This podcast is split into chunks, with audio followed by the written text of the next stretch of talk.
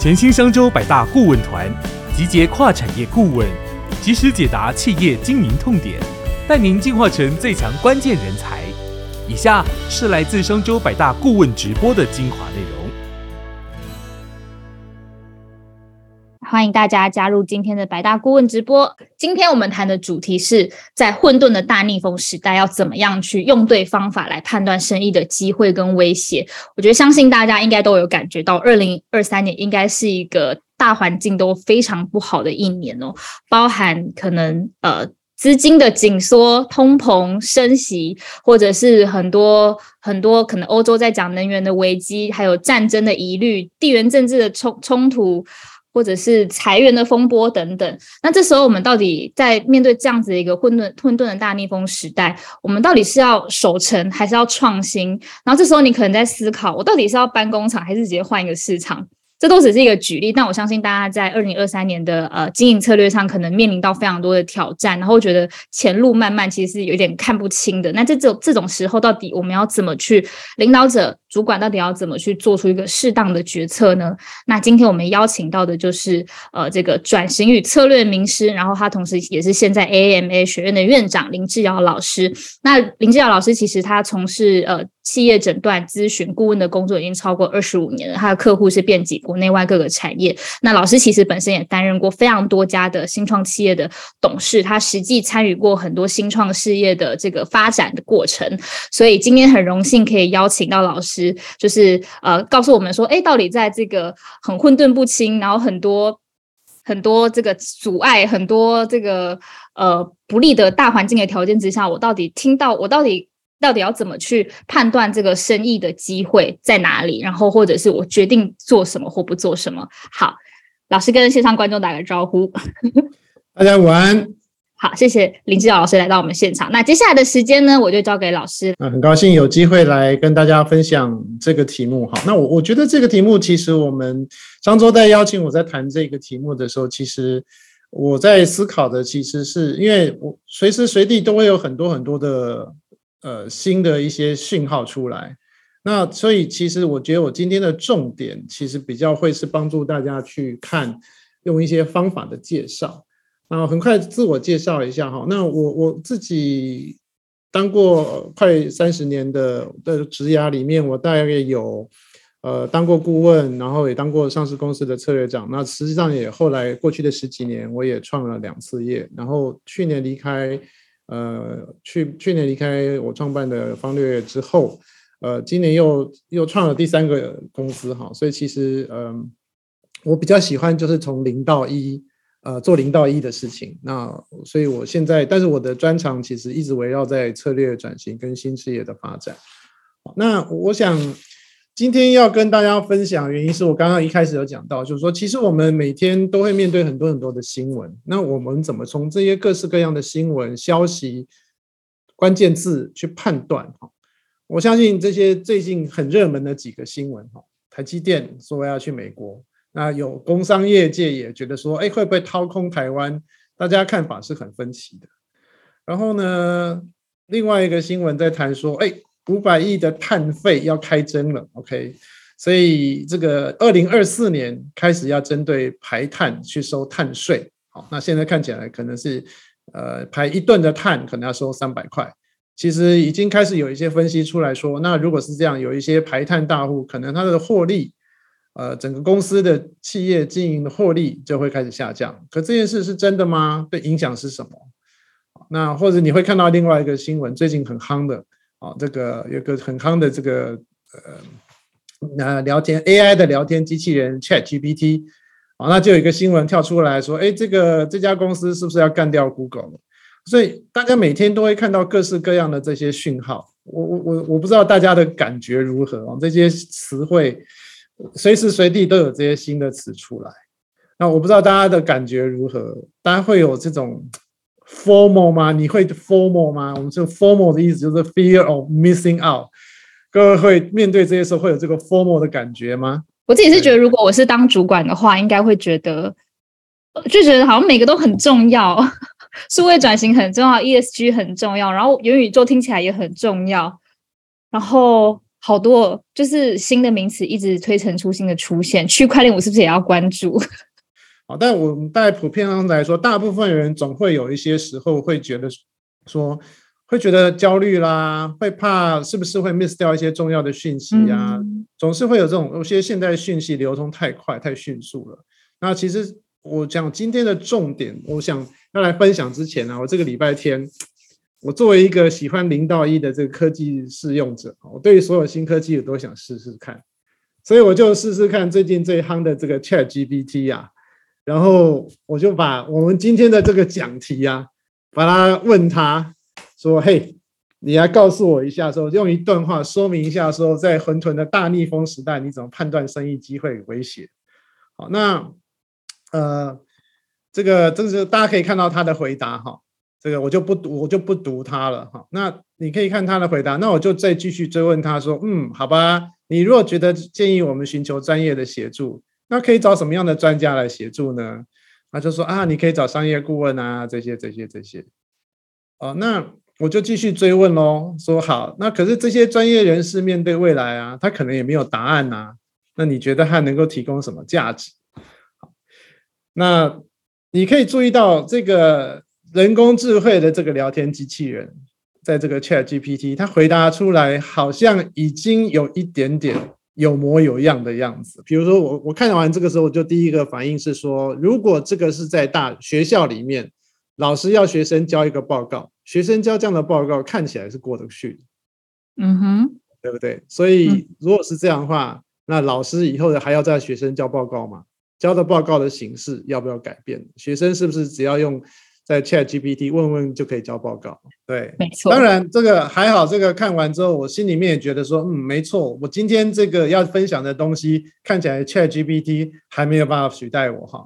所以，但是不管怎么样，就我我觉得我们对这些新科技的态度就是，哎，看起来很夯，我们可不可以试试看？所以我来很快就来分享一下。我我觉得看到所有回应今天的题目哈，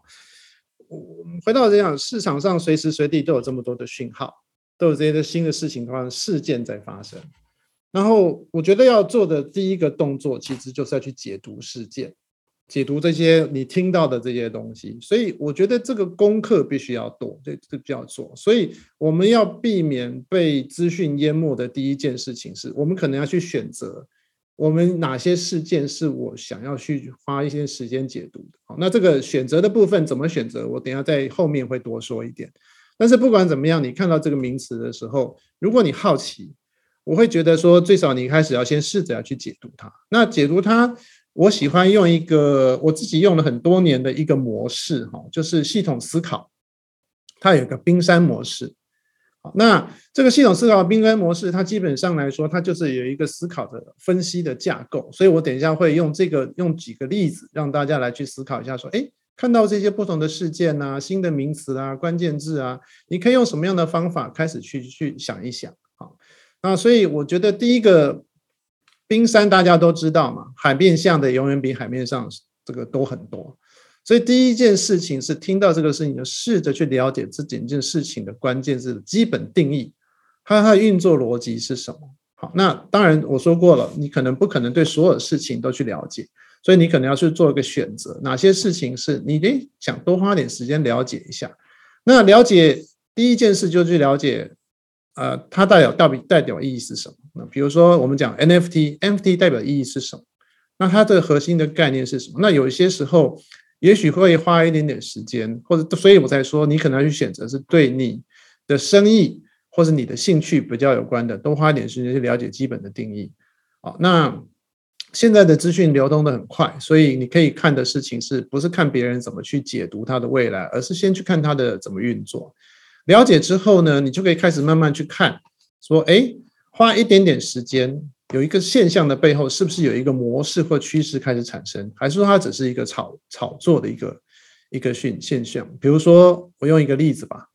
这个大家可能都听过这个 NFT 的这个无聊猿无无聊猿 BYAC 左边的这个图。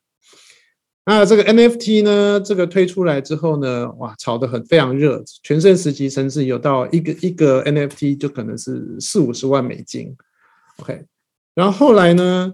这个在台湾呢，这个周杰伦周董呢也不甘寂寞呢，推出了一个 Fanta Bear 的 NFT。好，然后他也开始冲出来要发一个 NFT。刚发的时候呢，限量一万个，也是一堆的人哇，这个抢着开始跟。可是这个价格不久就开始崩盘。好，那可是我们如果回来看看无聊猿，这个现在看起来，虽然说全盛时期有四五十万美金，它现在可能还有个八九万美金吧，大概有这样的价钱。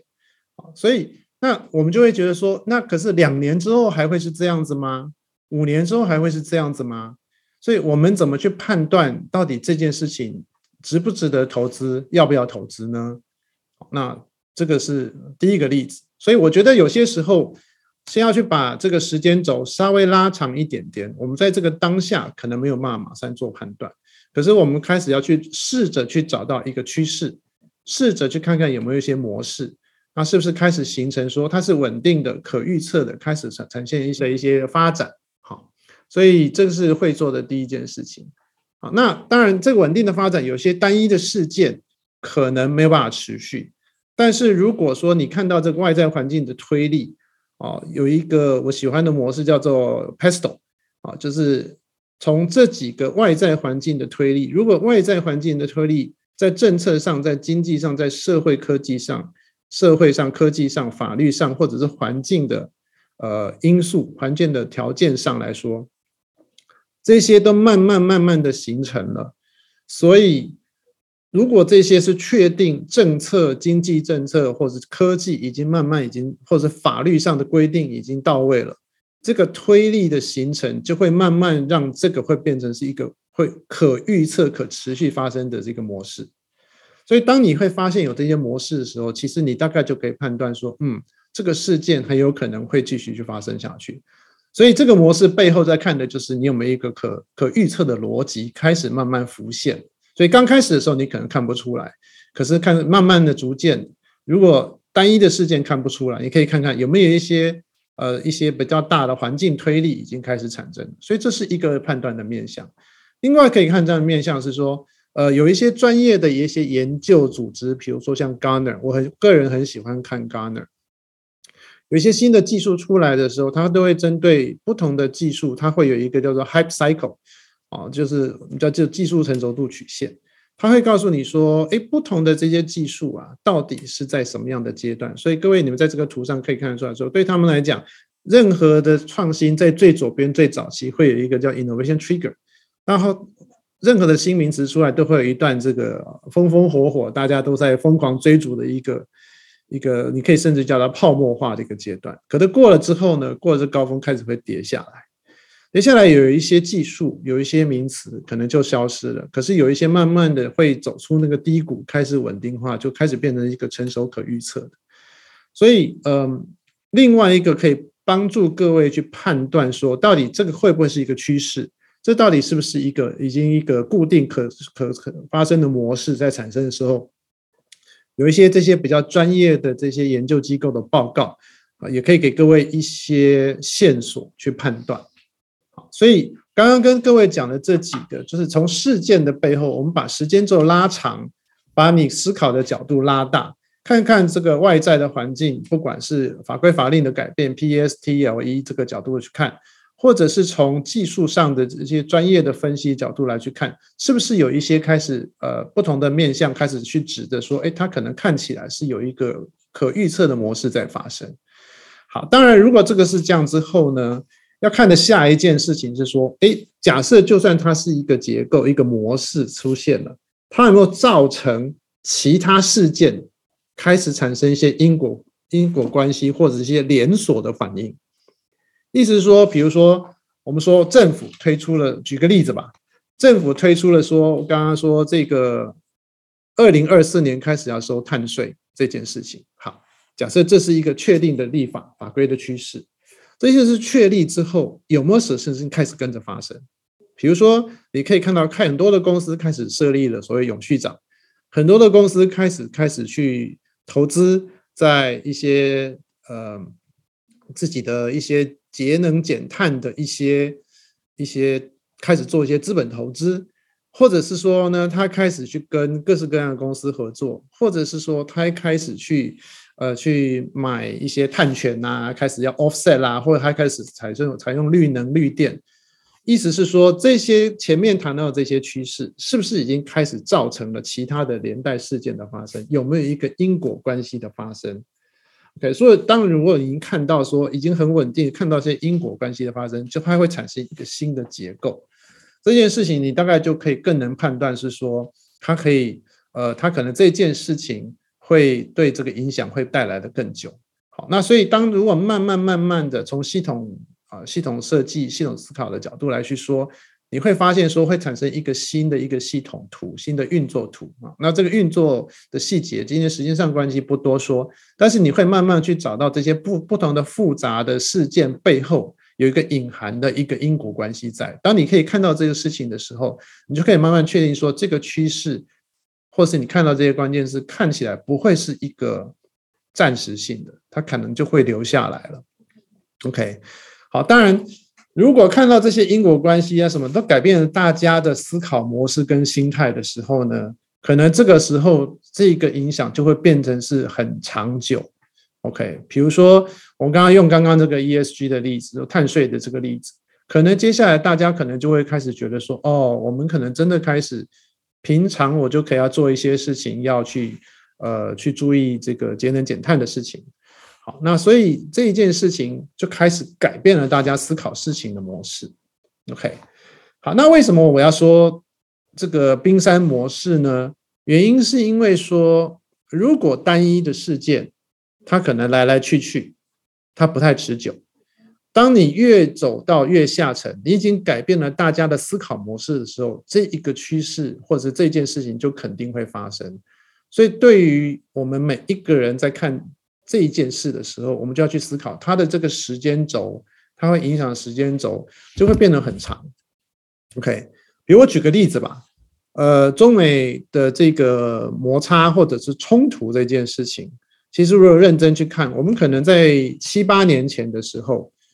其实中美的关系是非常非常好。其实那个时候，他们甚至都准备在谈所谓双边的贸易协定啦。哦，双边都在开始在谈说我们怎么样开始去一起解决呃环境的问题呀，所以在那个七八年前的时候，其实是非常非常好。可是到了这个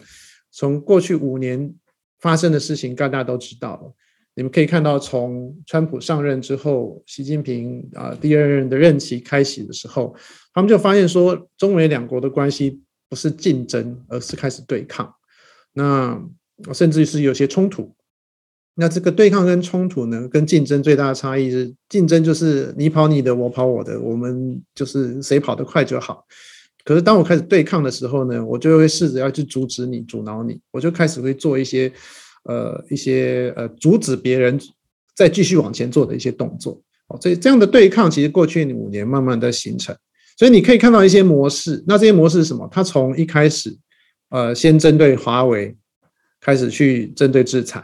单一公司成功之后，看到对华为产生的影响之后，他就开始慢慢把它扩大，扩大到不同的行业，扩大到不同的呃领域啊。所以你可以看到说，这个区这个模式就开始扩大，变成是一个结构，这个结构就开始变成是说，哎，在法律上的结构也开始改变，或者说美国开始更全面的去把这一个思维。变成一个立法的结构，变成是一个新的做法，啊，但甚至现在变成是所有的人的思维模式就开始中美彼此的不信任，中美已经各自形成一个结构，彼此对抗。这个结构可能包括法律上的，可能包括呃一些经济上的，啊，但投资面的或者国防安全、国家安全面向的，这些已经都已经形成一个一个完整的结构，好，那甚至于。美国的政界、商界也开始对于这件事情已经普遍认为说，这个看起来短期之内是不会反转的。好，那当你已经形成这样的认知，你的思维模式已经变这样的事情之后，这个事情反转也是要很长的一段时间。好，那为什么要这样说呢？当你如果已经确认你看得到这件事情，它是开始有长期性的时候，代表是你必须认为你的一些中长期的策略也必须随之因应而调整。啊，所以可能它刚开始出现的时候，二零一六一七的时候，你看到的是事件，你看到你可能慢慢看到一些模式，所以你可以看到有一些呃台湾的一些高科技公司，可能在一七年、一八年就已经开始在布局离开中国的投资，因为他们在那个时候看到模式跟结构隐隐的形成。OK，尤其在模式、在法律法规上，华为这件事发生之后，它已经开始产生一个趋势的一个模式。当他看到我们看到它慢慢去扩展到不同的领域、不同的行业都开始这样做，这个结构就开始发生，而且后续发生的事情开始越来越呃一些一些呃后续的效应也开始产生。所以这个时候你就可以看到有一些动作快的企业、看得比较远的企业，它已经开始采取应应的一个做法。好，那所以我用这样的例子。是帮助大家，是随着你看着事件的演进，随着你看这些事情背后的发展跟逻辑，你可以去判断说，如果这件事情是确定的，那我们的因应之道就必须也要有一个长期的因应之道，而不能是只是一个短期的回应而已。OK，那我们怎么去回应它？我觉得回应它还是一个重点，是第一个回到生意的本质跟愿景。那比如说。呃，我我不会对于所有发生的事情都要去做到冰山的分析，做到最底层，这不可能，呃，这也不实际，不务实。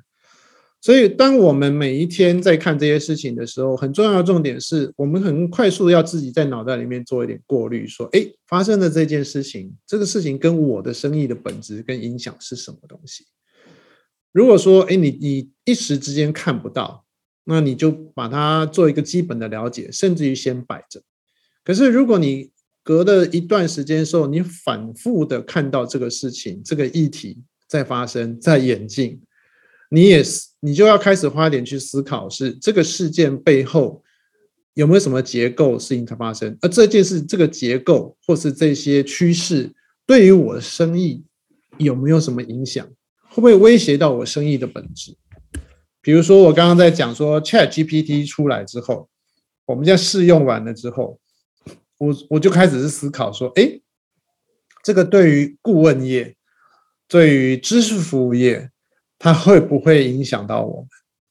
那这个是不是很很直觉的反应？我就会开始思考说，这个跟我的生意是有直接相关的，而且，所以我就会开始思考，我就自然而然会多花时间去了解它。那另外一个就是有些公司，我知道在座的伙伴里面，有一些公司可能也开始在思考转型的议题。所以转型的议题，你也开始去思考说，那我要去往哪一个方向去走？我是不是开始要去投入这些选这些新的领域？比如说，我们过去是做呃做笔记型电脑的，我们开始是做电子这个这个电子的模组的零组件的。那我们现在开始要一跳到电动车，我们是不是要开始要去做这些事情？那这个跟我们再去评估我们自己认为我们是个什么样的公司，我们想要去什么样的未来？那这样的未来跟你看到这些趋势跟这些事件是不是有关系？这些是自己开始要去做一个判断。好，所以这个通常是我们在看的第一个面向。那第二个面向会去看的事情是看看你的客户，因为毕竟所有的这些趋势不是只有我们看到，我们的客户。也会看到，好，那所以我们的客户怎么去看这些事情？他们觉得这个是个机会还是个威胁？他们有没有看到，嗯，什么不同的可能性？好，那另外一个就是这些，你有没有看到一群新的用户跟需求，或者是一些新的产业，很有可能会因为这样而升起，而因为这样子兴起之后呢，可能跟我们。的生意本质可能是帮得上忙的，所以可以开始去思考的是，你从客户的角度来说，从市场需求的角度来说去思考有没有是我可以掌握的机会。所以这两件事情，我相信大家应该也可以很容易去理解这件事情。那第三个，我觉得就是，可是这些事情的资讯跟讯息实在太多太复杂，所以我们怎么样善用一些好的工具跟方法？所以，我个人会觉得说，呃，有一个工具叫商业模式图，可能是有一些伙伴是熟悉的，它可以来去评估对生意的影响。比如说，我们看到所有的这些外在的因素、这些事件，那它可能会影响到商业你商业模式要素的哪一个面向？对这个面向，可能是机会呢，还是是威胁？如果它威胁到你的价值主张，那是不是我们开始要去强化我们的生意的左半边，去或者是强化我们的价值主张，还是说我要把我的价值主张去找到一个新的客户去？所以你可能就会开始去看这些不同的外在的趋势讯号，怎么影响到你做生意的模式。透过一个视觉化的方法，你比较容易呃不会漏掉一些事情，然后看得到它彼此之间的关系。那另外一个我觉得也很好的东西，其实是价值链或产业链，就是你可以看到说，哎，这个趋势过来，是不是我们整个产业结构都会翻转？然后，所以这个产业结构翻转的时候，是不是我们过去，比如说我们过去，呃，我又最喜欢举的例子是，比如说电子业，我们可能过去在呃，或者是汽车业，汽车业传统电子零件是交给所谓的 Tier One。啊，然后所以这个 T One 的总公司整组合起来变成一个完整的 solution，再卖给车厂。啊，这是传统汽车业的传统的价产业结构。可是当我现在这个汽车呃开始电动电动自自驾啦，电动车开始出来之后呢，你慢慢发现这些车厂自己设计、自己做组合、自己去找到供应商。所以过去我们作为一个 Tier Two supplier，原都没有机会碰到车子的原厂。可是因为这个趋势的改变之下，是不是我们就会开会要接触直接接触汽车的原厂？这个产业链的结构的改变，对于你在不同的位置，很有可能对你来说产生的是机会跟威胁，其实是不同的诠释的。OK，那我觉得这这两个是一个蛮好的工具，可以帮大家去分析。那我另外一个我我喜欢的方法来说，其实是第一个就是我刚刚提到的思考系统思考的方法。那我觉得它可以帮助各位从比较全局的角度来说，看到说，哎，这个彼此之间的关系是什么东西，或者是我们也可以从未来学的角度来去看，从过去我们发展的脉络去看未来的不同的一些情境。那从过去脉络走到这些未来不同的可能性的时候，那我们现在可能可以做哪些事情，帮我们做一些选择。好，所以那这些今天跟因为时间上的关系，我没有办法对这些事情做太多的细节跟分享。但是我想，所有的这一些讯号的解读，还是要回到有一个比较有纪律、有结构的方法，帮助大家开始去做过滤。OK，然后所以这四个呃重点，其实是帮助各位在解读完之后怎么去做判断。好，那我我我喜欢在做的事情，最后一个步骤就是，当你要去判断说你这些所有事情怎么评估对你生意生意的影响呢？其实要看看你的生意现在是在，因为生意跟人的寿命一样，都有不同的阶段。你你你的现在的这个生意或你现在的商业模式是到底是在生意的什么阶段？如果你的公司是在的产品，或是你的公司是在成熟期或者衰退期，你势必看到这些新的名词的时候，第一，你必须要比较快速的做决定；第二，你因为你犯错空间也会变小。哦，所以，我事实上我在呃上周呃呃几个月前有推出一个线上的课程，啊，那就在谈了我们在谈转型的时机，或者说其实最理想的转型发展新事业时间带，都会是在成长期，还在成长期，可是你已经看得到成长的天花板，这个时候，啊，其实是你还有一点时间，你有足够的资源可以开始去做判断。而且回到我刚刚讲，所有的这些新的趋势、新的东西的掌握，是要有一点点时间去观察、去评估、去做实验的。所以，你如果让你自己到了成熟期，到或者是到衰退期才开始做这件事情，你可能你做决策的时间会被压缩啊，你就会有很大的压力去做这件事情。好，那所以假设你能够去呃开始去。呃，评估你是不是可以开始做这件事情？所以所有的这些趋势讯号，你了解之后，你去判断一下，说我自己所处的这个生意啊，到底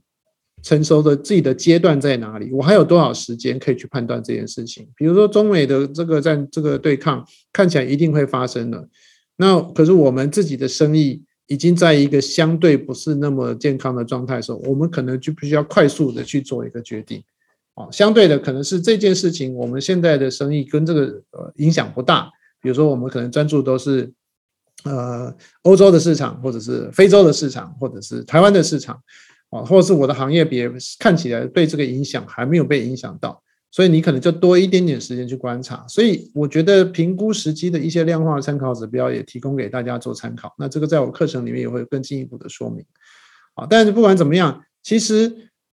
你判断完自己公司的状态，自己公司的这个 urgency 啊，还有你对新议题的掌握的时候，你就可以看得到说，这个跟我公司的本业的连接度高或低，我有多少的时间，这个连接度包括相关性，包括时间。好，所以假设你看到这任何的议题，哎。你对这个议题不是很了解，你也看短时间看不到跟本业的连接，那你就做一个基本的了解就好。回到我刚刚讲用冰山的这个概念，就了解事件的基本，它到底是什么东西。那也许试试看，它能不能看到一些趋势跟结构。你做这样最基本的了解就好。那如果没有时间，你也不用去追所有的题目。OK，这事实上就会有，呃，对你来说是一个很好的过滤。啊，当然，如果你看得到一个趋势，好像跟我本业是有直接相关，可是我对它是不够了解的时候，这时候你的应对策略就是你开始要去投入资源去研究它。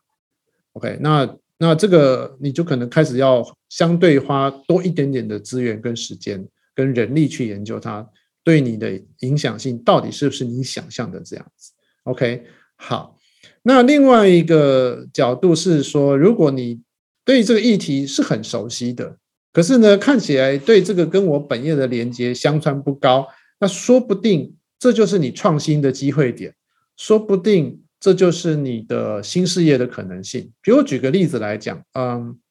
嗯，友达，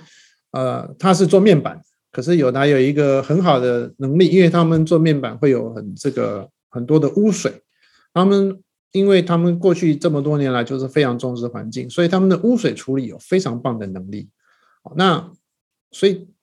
看到一个趋势，说，哎，这个接下来 ESG 看到永续对于这个这个要求越来越高的时候，我们可不可以把我们做水处理的这个能力独立出来，变成一个新事业？所以他对于水处理的议题，对 ESG 的议题掌握是很高的。可是跟面板本身可能不直接相关，所以他就思考说：，哎，我说不定可以把它切出来，变成一个独立的公司、新事业，然后我就可以开始去做一个不同的可能性。所以这就是新事业，这就是你突破的机会点。所以，呃，如果是你刚好在这个状态之下，说不定这个反正外在发生的事情推你一把，让你会找到一个新的成长的机会。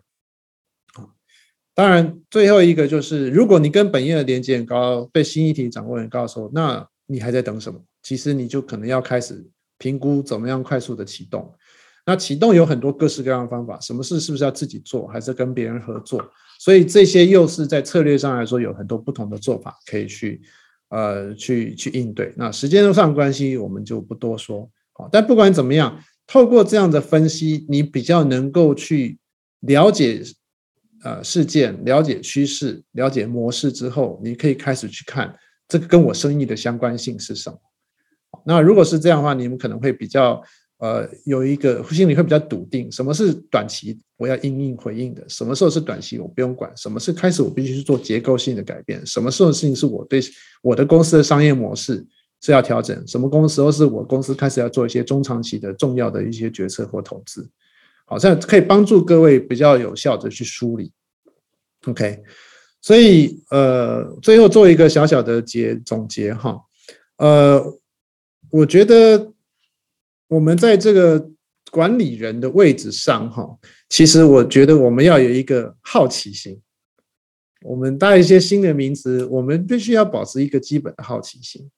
啊，但是我觉得有有选择性的好奇心很重要，就说哎。那你的选择不是你个人喜不喜欢而已，会可能开始要运用一些我刚刚提到的这些条件。第二个是要回到生意的本质，哈，就是诶，我我公司做生意的本质是什么？我公司做生意的方法在未来要不要改变？好，比如举个例子来讲，Google 过去做生意的方法就靠广告费，可是当 Chat GPT 开始出来，AI 这个对话机器人开始取代掉它，大家开始不用 Google。如果这件事真发生的时候，我们还能靠广告费过当做收入来去支撑我的生意吗？还是我们开始要做一些改变？因为 ChatGPT 已经挑战了 Google 生意本质一个重要的面向，就是回应消费者的问题。那它事实上它回应的问题，如果能够一直提升，一直做得更好，Google 生意的本质就会被挑战。Google 生意是本质一旦被挑战，它的商业模式就无法被持续。所以，我们做很多的事情，还是要去看我们生意的本质是什么。那另外一个很重要的东西是我刚刚讲过，其实有这个有选择性的好奇心，很多时候你只要透过小小的测试，你会更有感觉，比去看人家的这个分析报告，别人怎么说哦，会感觉完全不同。比如说我自己玩过 Chat GPT，我就对这个东西有更深的感觉。大概三四年前，区块链开始。呃，crypto 虚那个虚拟货币开起来的时候，我就投个一百块、两百块美金试试看。我们就开始就透过这个非常小规模的测试，你就对这个东西的了解是到了下一个层级啊。所以这个也是我所谓有选择性的好奇心跟小规模测试，会帮助大家对于一些事情的掌握判断更更到位。看到一些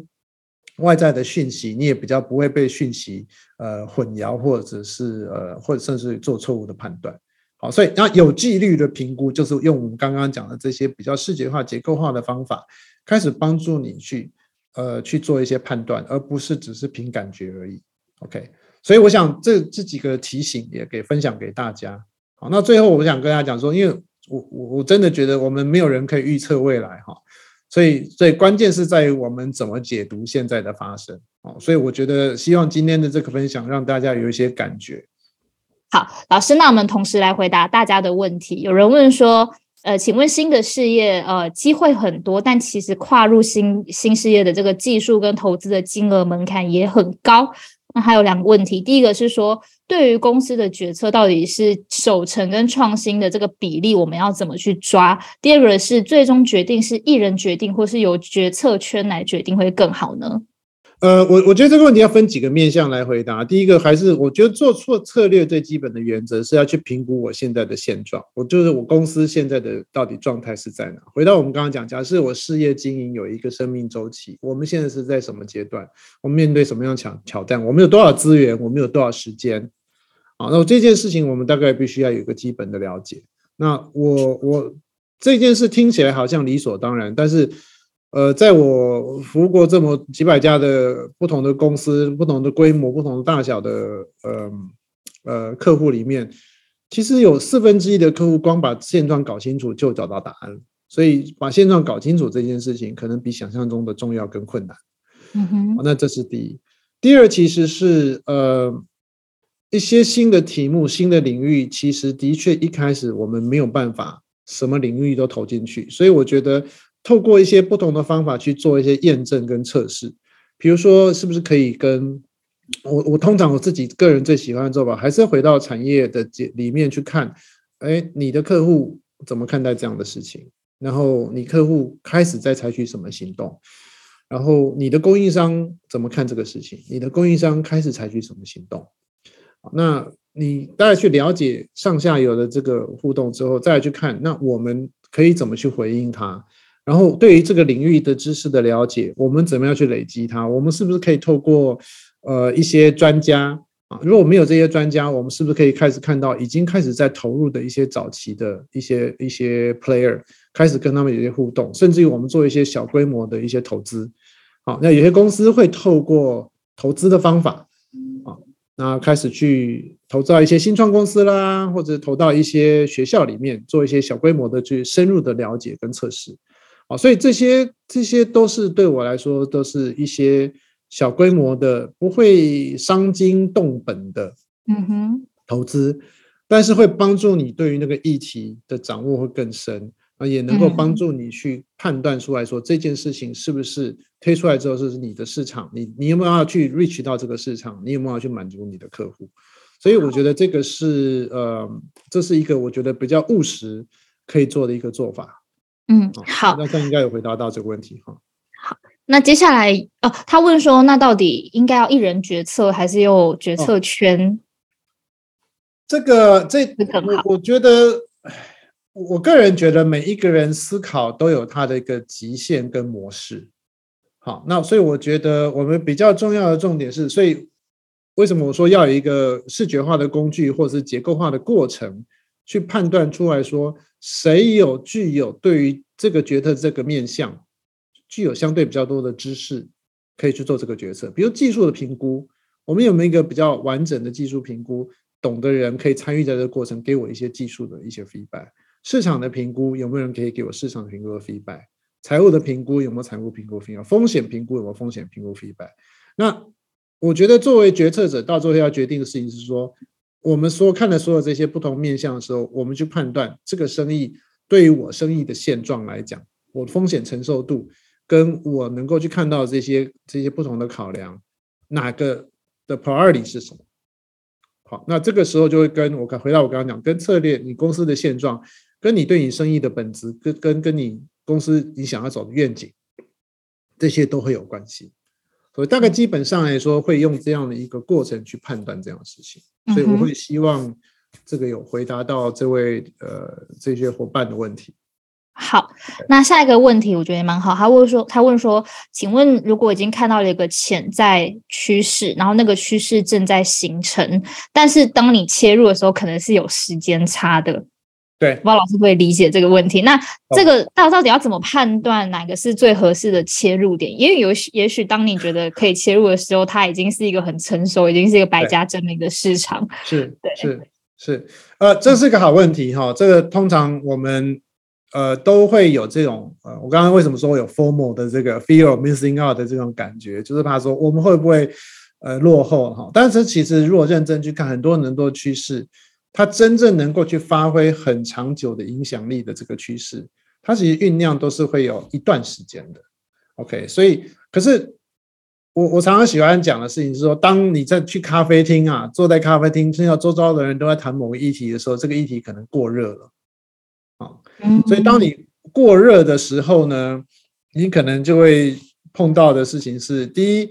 呃，跳进来玩的呃 player 就很多，那所以竞争者很多；第二，可能不知道哪里冒出来的专家忽然变了很多，所以你没有去判断这些专家 到底是不是真的专家啊，所以你可以你会面对的杂讯会更多，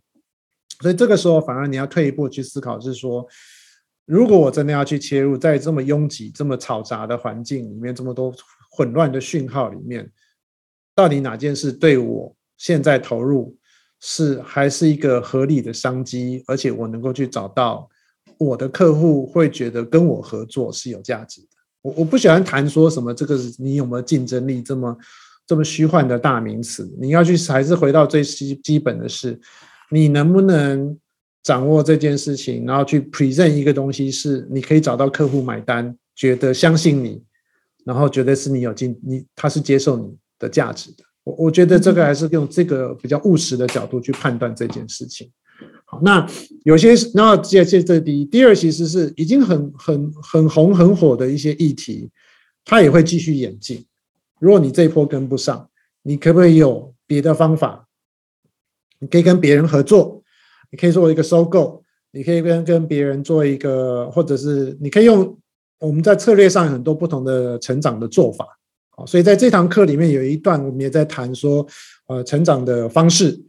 那你不见得什么事都要自干啊，因为台湾的公司有一个习惯，就是说什么事都喜欢自己做。对。但是其实从策略上来讲，其实我如果看到个议题，我们可能起步晚了点，但是其实我们有别的方法可以追上啊。我可以跟别人合作，有各式各样的方法可以合作，所以你也不用担心一定要什么事情都自己从头干。这种方法其实也会让你，呃，其实有时候甚至会有一点后发先至的优势，因为很多人前面投了很多时间，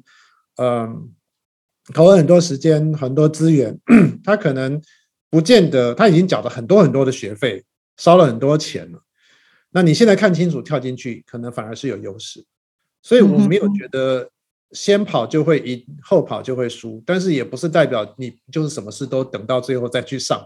啊。所以我觉得就是跟我刚刚讲到是，大家有没有习惯固定的去看市场在发生的事情，开始去检视啊这些事情对我生意的影响是什么？你有没有看到一个模式？所以刚刚一开始有第一个问题是在问说，我们多久要做这件事情？对。其实，呃，我觉得这是个好问题。原因是说，我们做经营管理决策者，我们随时随地，所以我刚才讲为什么要保持一个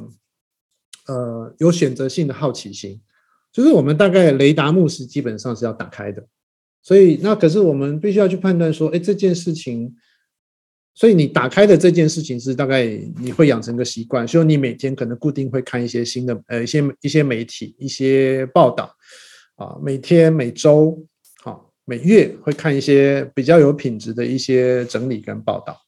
啊，那这是第一。第二其实是呃你每一我的我的建议跟习惯是最好是一季，最少是半年。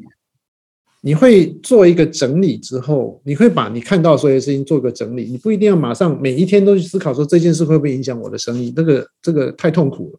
而且我们在做生意，我们在在做我们的呃企业经营管理的时候，我们有太多有这些各式各样的事情必要处理，我也不可能随时随地去思考这些呃中长期的影响。呃这个其实这个事情不太不太切实际。但是你可以做的事情是，你可以找一个方法记录下来这些趋势、这些讯号，你看到什么事情，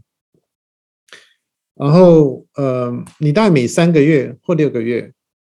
稍微花一个有品质的半天或两小时，去看看这三个月你看到的这些讯号啊、趋势，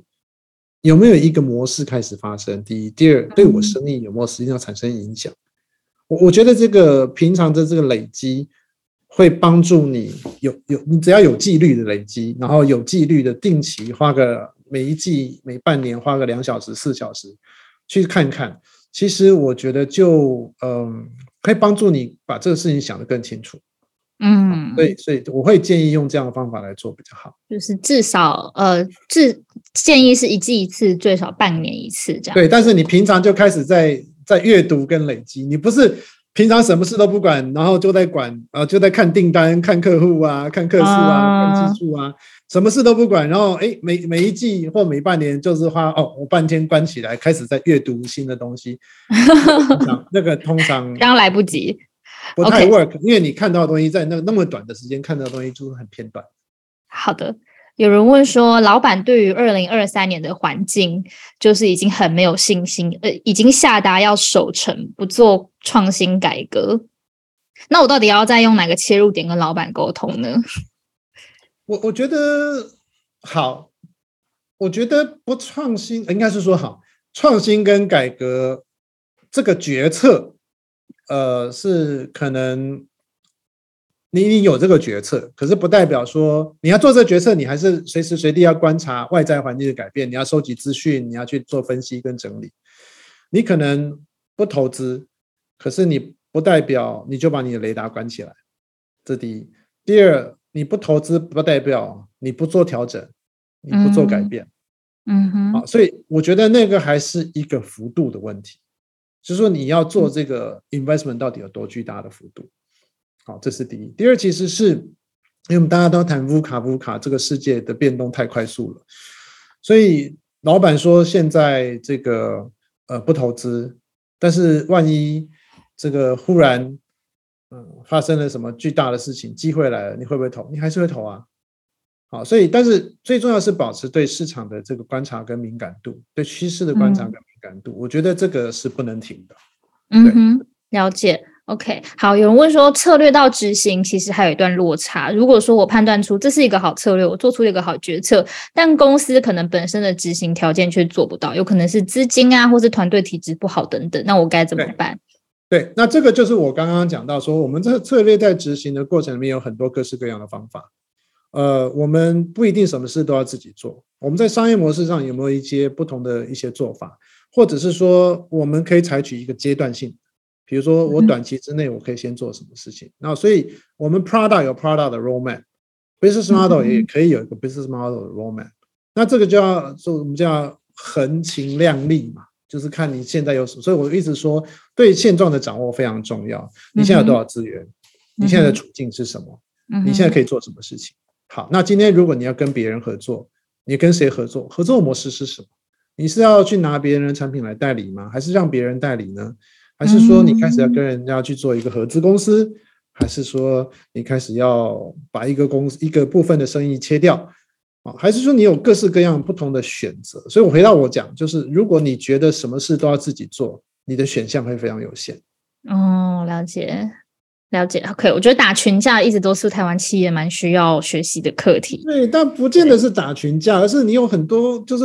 回到我们讲，就是做生意，其实我们就从两个面向来讲，第一个是对营运面影响，第二个是股权面的影响。当然，大部分的公司可能是怕说啊，我老板可能不习惯拿外面的钱啊，或者不相信，也不习惯让利呀，合作这样。哎，对，或者你，我觉得要去跟别人合作，就就大家可能就会比较。就说喜欢质感，对对对对对，就呃，我我觉得这是一个我们企业文化，所以台湾我们呃，因为我有在参与在产业创生平台哈，那那今年我们做了一个白皮书的调查，其实我们这个我们针对台湾的上市各公司做了一个调查，其实这个发现就果不其然，就是我刚刚讲的，就是就是台湾的大部分公司是喜欢自己做。他就不习惯用不同的方法，所以这个结盟合作的方式就会使得你的企业经营规模就会偏小，对，然后你反应的速度跟时间就偏慢，所以真正你可以看得到，能够有快速成长的公司，它的成长模式、它的成长策略其实是比较呃多元的，比较不是什么事都自己干，也当然不是什么事都靠别人，所以这个中间是有一些权衡取舍的。好，老师，我们最后回答两题，因为时间的关系。有人问说，请问商业模式图是不是要不停的修正？呃，是吗？呃，答案呃，是因为呃，我们我们常常在讲一句话啊，就是商商业模式，首先商业模式图本身它其实是一个做生意的逻辑跟思考模式，所以它本来就是随时随地在改变，所以它是一个逻辑想生意的方法。这第一，第二，我常常在讲做生意，你认真去看。呃，其实现在哪有一个商业模式可以三年五年不改变？没有，不可能，因为这世界的变动太快，市场变动太快，各国顾客需求变动太快，没有一个商业模式，不要说三年不变，可能一年就要做调整。了解。OK，所以它它其实是有保鲜期的。那既然是有保鲜期，你就是要它跟牛奶一样会过期，跟跟跟蔬菜肉类一样会烂掉，所以它就是要一直不断的动态调整。所以动态调整就是必须要配合顾客的需求跟市场的趋势去做调整。了解，OK，好，最后一题，请问以您提到本业的定义，是否该再进一步解读成核心技术，而不是产品的产业本身呢？哎，这个是好问题哈，所以我觉得本业或者生意的本质是说，呃，我我们每一个公司不同的业别有不同的我们叫核心竞争力，或者是关键资源或关键活动，或是你所擅长的事情，不管那是什么。那这是第一，第二是你创造你你本质上在解决客户问题是什么？比如我举个例子来讲，时间上关系，我不我很快速讲一下。之前碰到一个客户，他们是做。呃，精密机械加工，但是它是服务的是可能是航太业的客户，所以他在决定他的生意的下一个转折的点的时候，他们在讨论的问题是我到底是精密机械业，我还是航空业？因为这个这两个问题会带给他不同的策略选择。如果是精密机械业，我可能接下来下一个客户，我可能不是在做航空航空业了，我可能是做其他行业，但是我坚守我是精密机械制造的这个本质。但是如果我是航空业，我就思考说，那我除了做机密，在航空业里面，我也我已经锁定客户，客户信任我，那我可不可以因为这样，我开始除了做零组件制造，开始做别的事情，帮助这个客户做其他的事情？了解。那这就回到我刚刚讲，就跟你的生意本质，还有跟你的愿景有关。那这个时候就会帮助你重新去思考，呃，你既有的东西怎么去呃去延伸跟改变。了解，就比如说商周，比如说我们到底是知识服务的产业，还是是我们这是一本杂志？其实那我们可以做的事情就完全不一样。了解，您这个回答非常棒。好，那谢谢老师今天的分享，谢谢大家，拜拜。